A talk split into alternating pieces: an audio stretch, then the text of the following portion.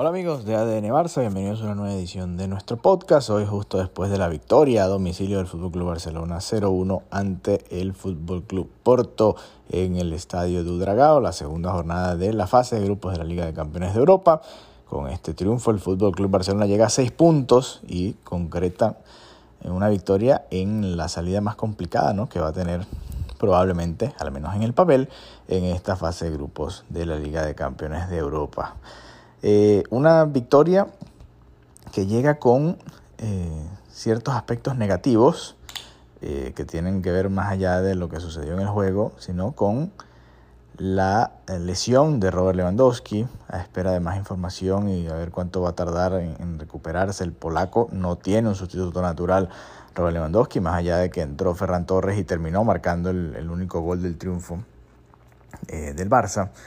Eh, la salida de la Yamal, mm, todavía no, al momento en que estamos grabando esto, justo después del partido, no, no entendí qué fue lo que sucedió ahí. El Barça estuvo con 10 por unos minutos y después salió sustituido por Marcos Alonso. Y la roja, ¿no? La tarjeta roja de Gaby.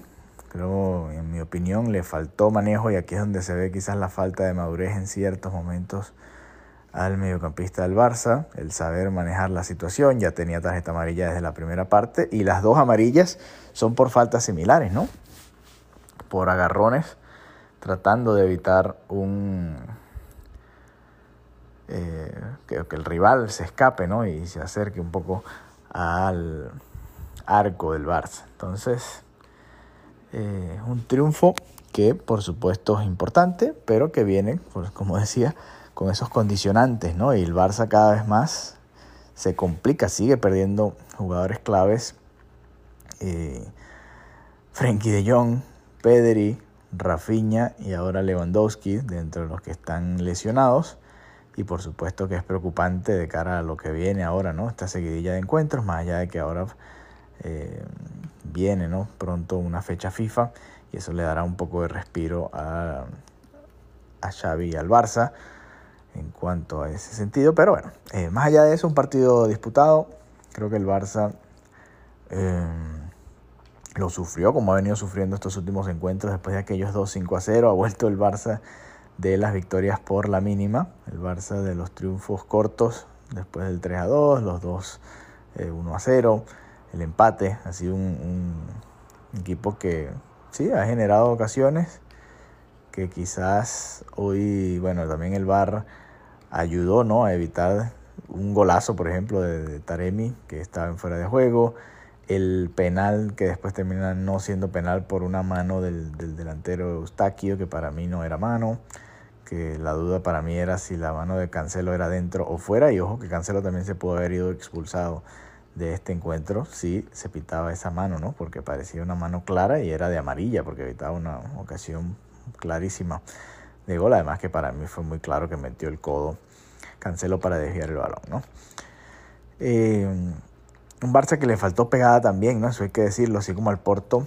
Eh, más allá de que Margarete Stegen, por supuesto, tuvo grandes actuaciones, grandes paradas.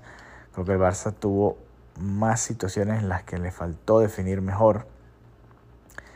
Eh, es la sensación que me da, ¿no? Sin revisar los numeritos muy a fondo. El, el equipo a veces eh, entra en una dinámica en la que le falta un poquito de hambre de gol. Recuerdo cuando entró Ferran Torres que apenas recibió un balón intenta disparar y, se la estrella en, prácticamente en el pecho al portero del, del Porto con un disparo de fuera de, media distancia, de fuera del área. Y es un poco esa hambre ¿no? que a veces siento que le falta al Barça, más allá de Joao Félix.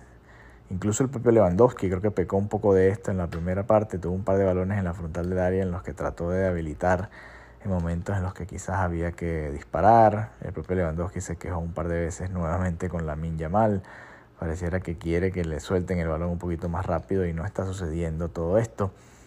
Son un poco de las dinámicas que estamos viendo en este momento de lo que va de temporada. El Barça sigue invicto, ha empatado un par de partidos. Pero eh, no sé, hay muchas cosas que parecieran no estar funcionando. Ojo que el equipo está cada vez más corto y las rotaciones van a costar hacerse mucho más. El propio Romeo, que creo que no jugó un buen partido hoy, que salió sustituido nuevamente, eh, es uno de esos jugadores que, ojo, y, pierde un poquito de protagonismo en los próximos partidos.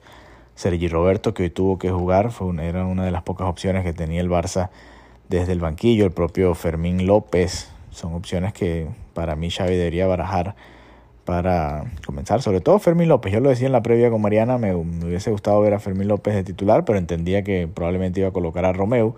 A mí me ha gustado más el equipo con Gundogan en el pivote Gaby y Fermín López más adelante, pero ojo que ahora con la expulsión de Gaby, pues para el próximo partido y a la espera de ver si van a llegar o no Frenkie de Jong o Pedri para ese encuentro, pues prácticamente está definido el mediocampo, ¿no? Romeo, Gundogan y Fermín López sería mi apuesta, pero no me extrañaría tampoco que utilice a Sergi Roberto. Esto en la Champions, por supuesto. En la Liga Gaby va, va a ser titular y va a seguir siendo titular y, y eso eh, se le ha venido dando así a Xavi, ¿no? Las rotaciones se han dado prácticamente de manera natural entre las expulsiones, aquella de Rafinha, ahora esta de Gaby, las lesiones, la de Pedri, la de De la de Rafinha también y, y la de Lewandowski, pues prácticamente te dejan sin más opciones que hacer esas rotaciones. Y bueno, ahí se ha encontrado Xavi. Pero bueno, más allá de eso, decíamos en la previa que era un partido importante, un partido en el que se tenían que conseguir los tres puntos por la situación en la que llegaba el Barça, la dinámica en la que había entrado el equipo. El, esto hablando en la Champions, ¿no? Más allá de la goleada del rival más débil, el rival más del grupo, había que ganar, ¿no? En este tipo de partidos y se consiguió. Muy sufrido, el Barça en la segunda, bueno, creo que en todo el partido no tuvo momentos en los que lo sufría, en los que parecía que lo dominaba, que parecía que podía definirlo con un 2-0 y no terminaba de llegar ese, ese, ese gol. Y bueno, a la larga es eh, un poco lo que ha venido sufriendo este equipo de Xavi, ¿no? Que es, sí, en resultados, un equipo práctico y que consigue resultados, pero que todavía pareciera que tiene muchas cosas por mejorar a lo largo de la temporada. Así que bueno, seguiremos con nuestra cobertura en ADN Barça. Esperemos que el equipo juegue mejor y que puedan recuperarse algunas de las piezas pronto y a ver qué hace Xavi porque se le está quedando corto el ejército, ¿no? Aquí es donde las bajas o las salidas, ¿no? De, de Ansu Fati, de Abde, se sienten también, ¿no? El propio, bueno, que sí hubiese jugado quizás algunos minutos, pero bueno, ahí están, ahí están las otras piezas para que Xavi siga rotando, siga probando y nosotros por supuesto estaremos muy atentos a lo que dice también en la rueda de prensa posterior al partido, las declaraciones de los equipos, del entrenador del Porto también, a ver qué piensa sobre la actuación del árbitro principal. Para mí creo que lo pudo, lo supo llevar bien el partido, eh, más allá de las polémicas que va a haber siempre.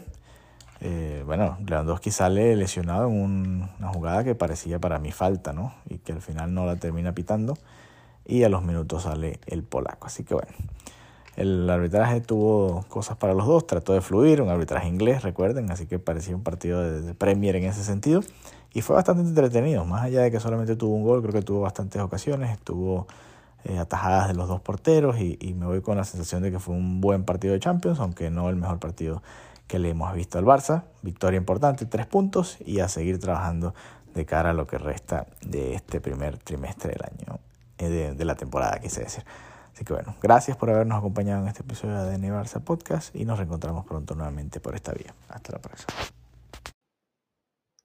Amigo de ADN Barça o amiga de ADN Barça, si aún no nos sigues, te invitamos a que lo hagas en arroba ADN Barça Pod.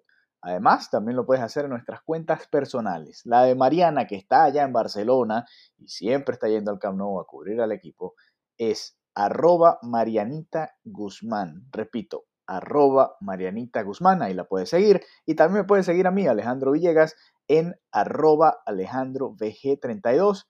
Todas estas cuentas, tanto en Instagram como en Twitter. Así que ya sabes, si quieres mantenerte al día de toda la actualidad del Fútbol Club Barcelona y todo lo que va sucediendo, que es bastante alrededor del Barça, pues nos puedes seguir en estas cuentas y además de escuchar nuestro podcast, ver lo que vamos comentando día a día con respecto a la situación del Barça en diferentes aspectos de la vida futbolística del club. Un abrazo y hasta la próxima.